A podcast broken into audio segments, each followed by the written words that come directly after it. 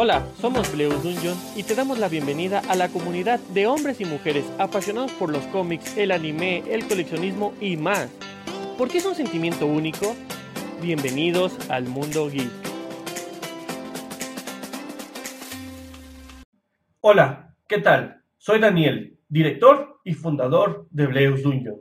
El día de hoy, en este podcast, quiero platicarte sobre los videojuegos y el eSport cómo van de la mano en mucho o casi todos de ellos. Pero antes de eso, dame la oportunidad de platicarte un poco de mi experiencia sobre videojuegos, que poca o mucha es lo que yo siento y veo a través de ellos. Soy un tipo al que no le gustan los juegos pues normales, más bien se va por otro tipo de videojuegos, como es el caso de los RPG o MOBAs. Eh, no me gustan mucho los shooters, sin embargo he jugado algunos de ellos. Todo comenzó en el 2000, yo diría que en el 2001, cuando me regalaron mi primer PlayStation 1. Estaba súper emocionado, ¿no? Y la verdad es que traía el juego original de Pamela Anderson, ¿no? Ese juego en el que más bien todo podía verse a, Pamela con sus pequeños atributos y ni siquiera se entendía bien el juego, ¿va?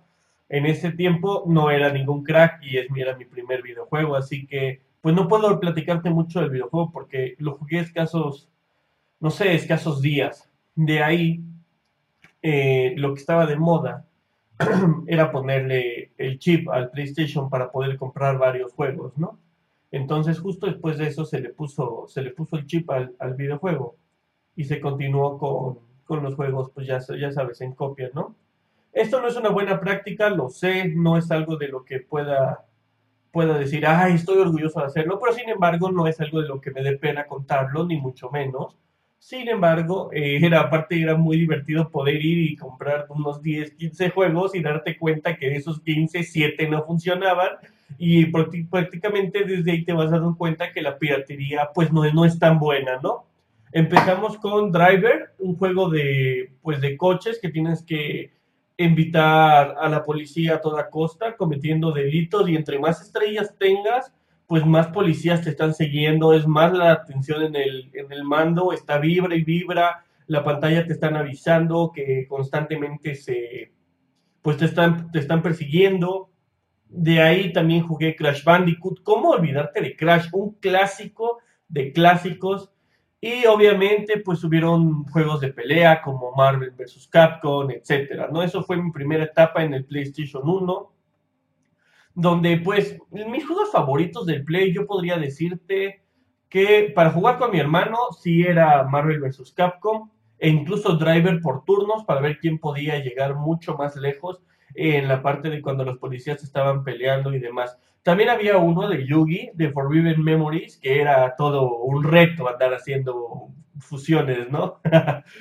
Ese videojuego era, era bueno, no, no, no recuerdo si lo pasé o no, yo creo que no, no recuerdo esa parte, lo, jugaba pero no sé hasta dónde avancé. La verdad es que no era muy, bueno, no soy muy, muy bueno en videojuegos de, de consola, pero pues eso no implica que no me guste, ¿no? De ahí pasó la etapa en primero de secundaria. Haga de cuenta que del Play lo tuve en quinto, sexto y todo ese tiempo estuve jugando esos videojuegos. Entro a secundaria, en, en primero de secundaria conozco a mis amigos, que hasta la fecha me hablo con ellos, con varios de ellos, eh, y pues me enseñan el Game Boy Color, el portátil y el Game Boy Advance, ¿no? Y ellos me meten al mundo de el RPG con Pokémon. Ellos jugaban Pokémon y empecé a jugar mucho Pokémon rojo, rojo y después conseguí el azul. Mi hermano empezó a jugar el amarillo. Entonces, básicamente, pues tenía, jugué los tres videojuegos.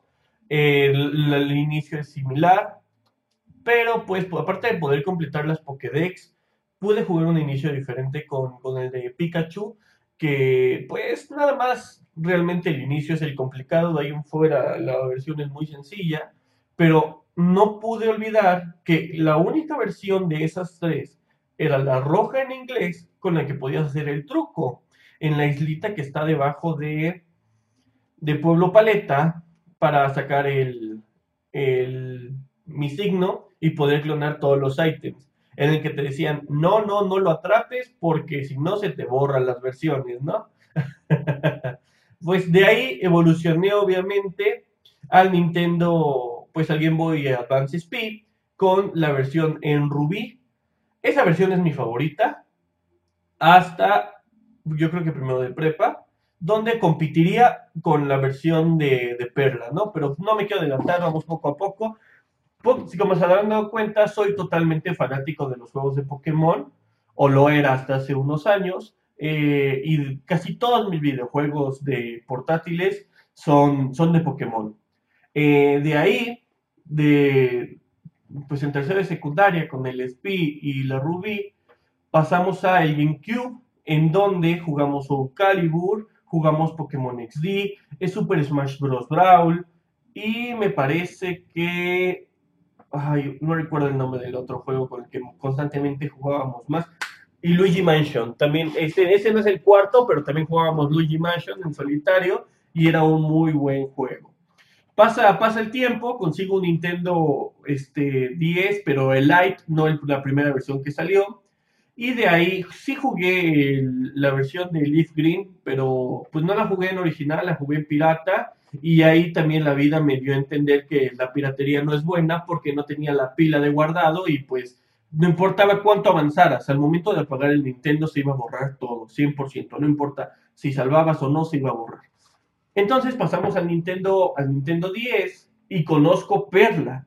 Esa versión realmente, la historia, los Pokémon, la forma en la que yo también vi el opening, esperando el, anime y demás, todo ese envuelto, el cómo fui a Game Planet a comprar mi, cartucho de Pokémon y demás, eh, pues a lo mejor hace que esté envuelto en, en, el misticismo y poder decir que es una de mis versiones favoritas, posiblemente sea así, pero yo, yo lo considero que también fue el que empecé el competitivo en esa versión, el que empecé a conocer más y más gente. Fue la primera vez que organicé torneos de Pokémon en, en foros, fue donde empezamos a meternos más en foros nuestros amigos.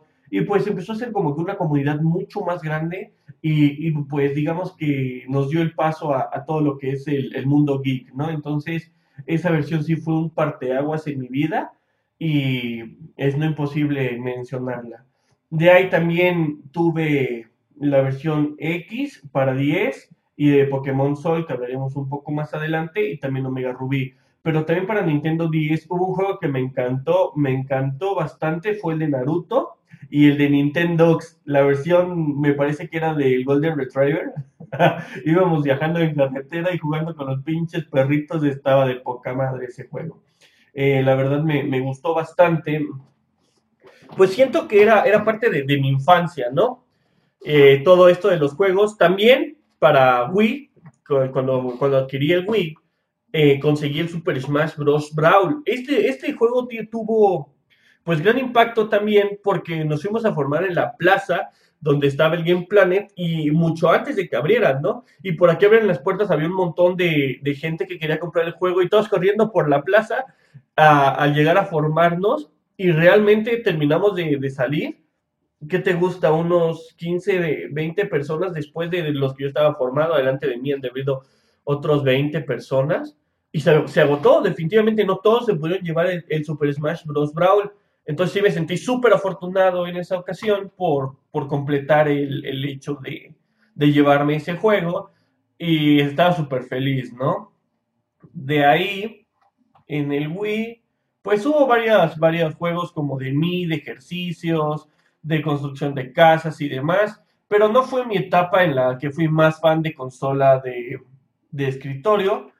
Eh, pues también tuve Pokémon, ah, no recuerdo el nombre, pero el Pokémon que era para, para Wii, eh, en el que te regalaban a Electivire y Magma, Magmorta a, los de 10. No, se me fue el nombre en este momento, después este, se los mencionaré. Pero eh, bueno, entonces les digo, no, no fue mi etapa de tan famosa en el escritorio hasta que llegó el 2007, 7, 8 más o menos, donde conseguí mi PlayStation 3.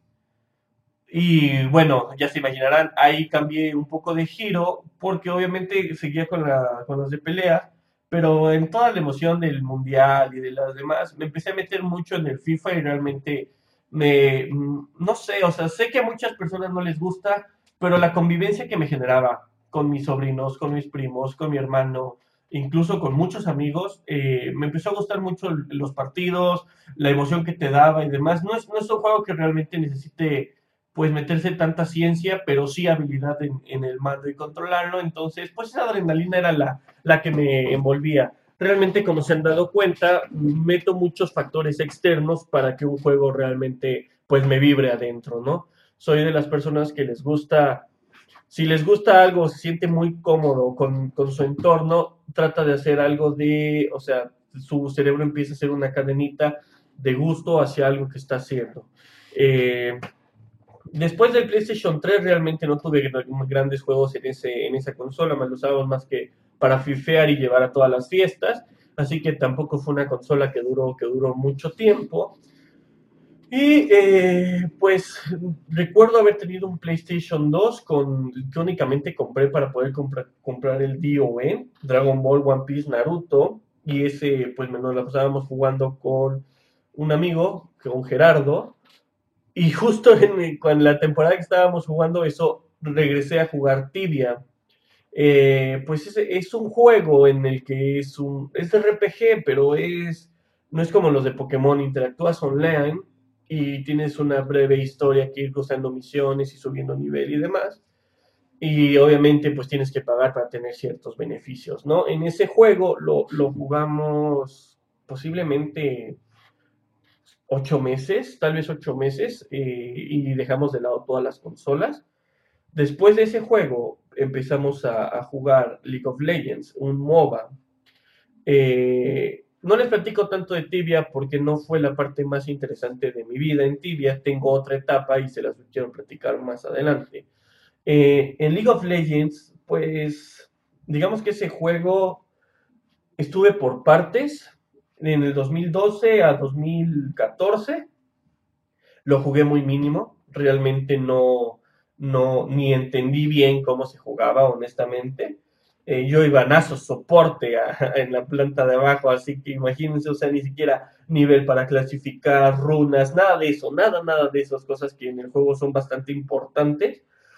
Eh, pasó el tiempo, me metí mucho en, en cuestiones de, de, trabajo y personales, y en el 2014, el tiempo, la vida, te da, te da los momentos precisos para que despuntes. Y fue así como llegué de nuevo a League of Legends, pero de la parte en la que me metí mucho a aprender las runas, las maestrías, que son importantes para, para, poder jugar. Entendamos que League of Legends es un juego de cinco personas contra cinco personas, en donde tu rol y tu desempeño en la partida de, puede ser 20 minutos como mínimo, a 50 minutos o más en ese tiempo. No, tengo tiempo sin jugar el juego, pero en ese tiempo era así. Eh, y fue, o sea, era tanto, imagínate estar jugando una hora ahí para que tu error, por no estar, por no entender maestrías, por no saber contra qué estás jugando, por no conocer bien el personaje que estás manejando, le costara esa hora de partida a muchas de las personas.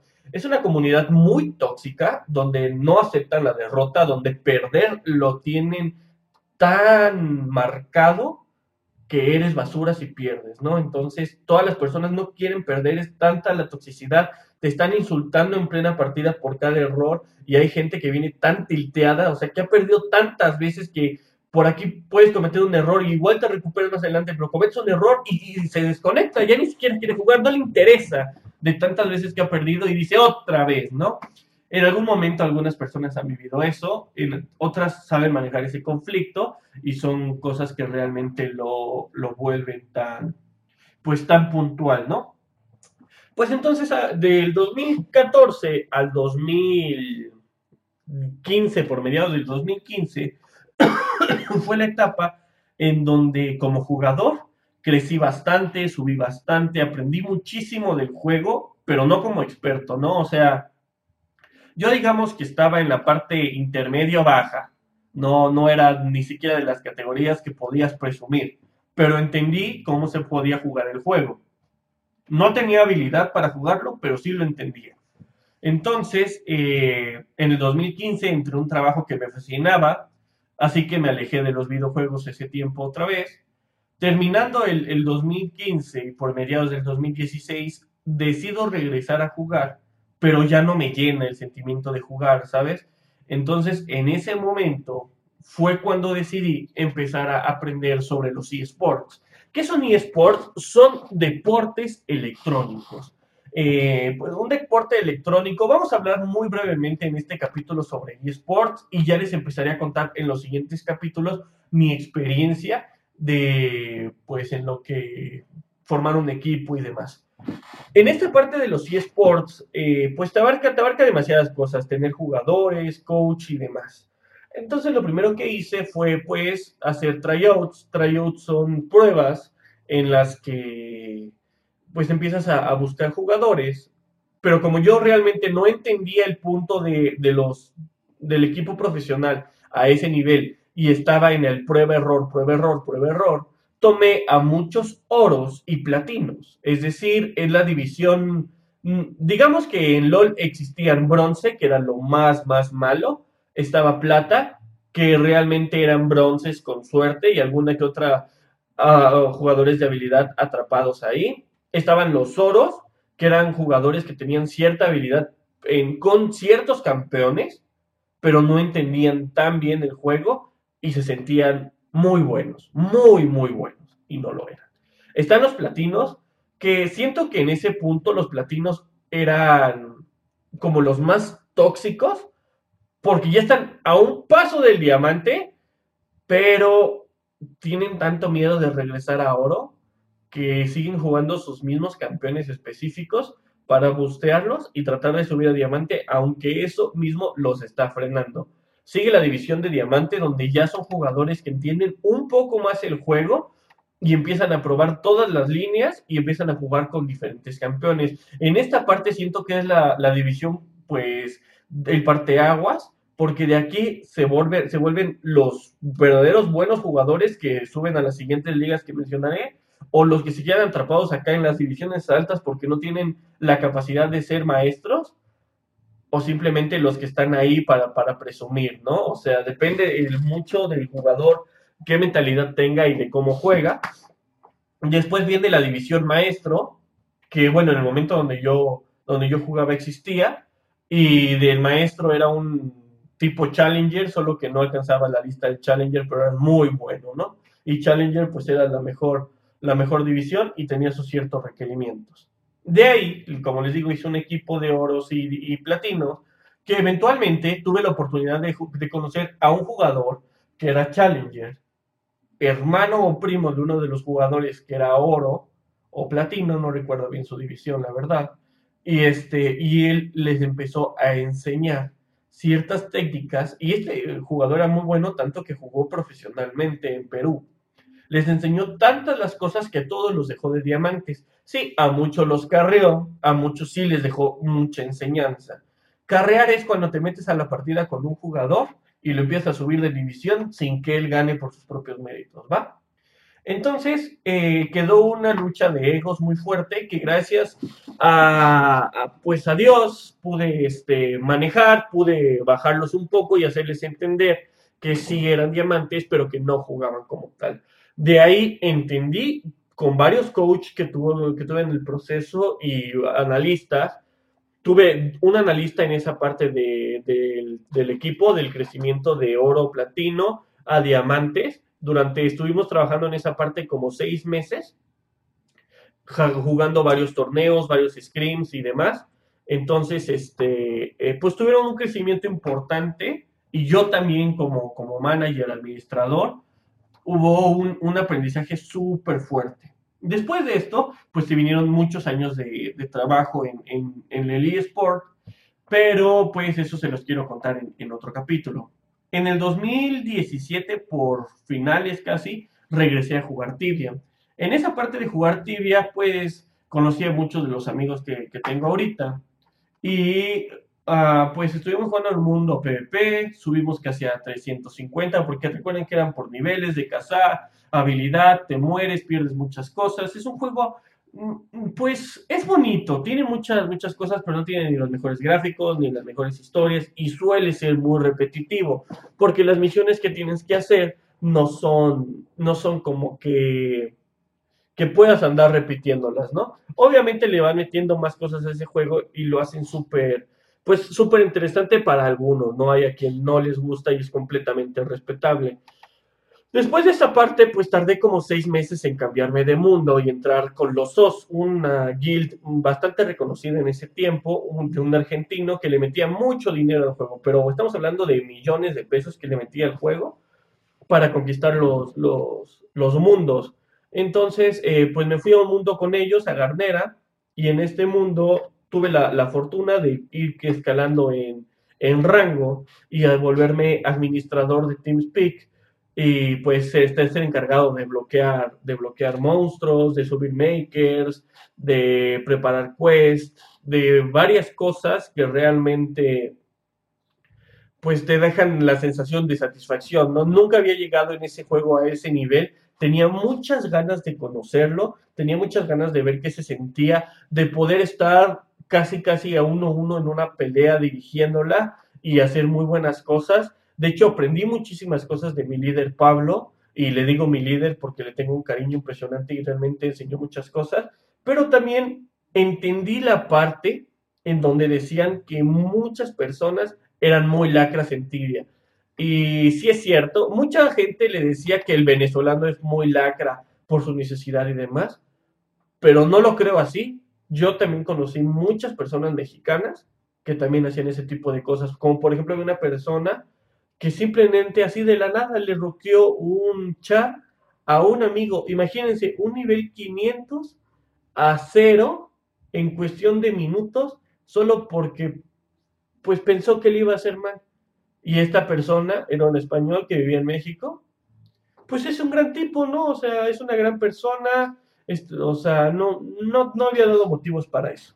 Ese juego te deja muchas experiencias, realmente te muestra cómo la comunidad de videojuegos en muchos aspectos, y si no es que en casi todos, hay tóxicos impresionantes. Y pues en fin, eso, eso es la parte de, Tibia. Eh, ahorita actualmente no estoy jugando videojuegos, tengo, tengo muchos proyectos en, en mente. Dejé incluso de jugar Pokémon Switch lo sigo constantemente, sigo constantemente las evoluciones, sigo constantemente eh, las estadísticas del juego, sigo constantemente los Pokémon que hay, pero no, no tengo la posibilidad del tiempo de, sentarme a jugar de, en este momento. Ningún videojuego, ninguno, y menciono Pokémon porque realmente es uno de los juegos que más me apasiona y me encantaría poderlo estar jugando, pero no me da el tiempo para hacer ese tipo de cosas. Y el mensaje al final de esto es, si tú no tienes el tiempo para poder jugar un videojuego, no te, no te despegues de él, al contrario, síguelo, trata de ver algunos videos y demás. No olvides tu pasión. No importa cuánto tiempo tengas al día, yo creo que 5 o 10 minutos para ver lo que te encanta y sentirte ahí, puedes hacerlo. No importa si tienes mucho trabajo, si tienes mucho estudio, Nunca olvides quién eres, nunca olvides tu pasión, siempre guárdala contigo y disfruta cada momento de la vida, porque el tiempo no regresa, el tiempo solo es uno. Si estás escuchando esto y te gustó, por favor compártelo, realmente nos ayudas demasiado a que llegue a más gente. Puedes encontrarnos en redes sociales, en Facebook, en Instagram, en Twitch, como Bleus Dungeon, así como viene el, el autor del podcast. En Twitter estamos como Bleu, sin ese Dungeon. También puedes escuchar nuestro podcast en diferentes plataformas. Puedes escuchar podcasts viejitos. Hablamos de cómic, hablamos de videojuegos, de, de, cómo poner una tienda, de anime, de miles de cosas más. Agradezco infinitamente tu tiempo para este podcast. Si estás escuchando esto de día, de tarde o de noche, deseo que tengas un día y una vida magnífica. Nos vemos pronto.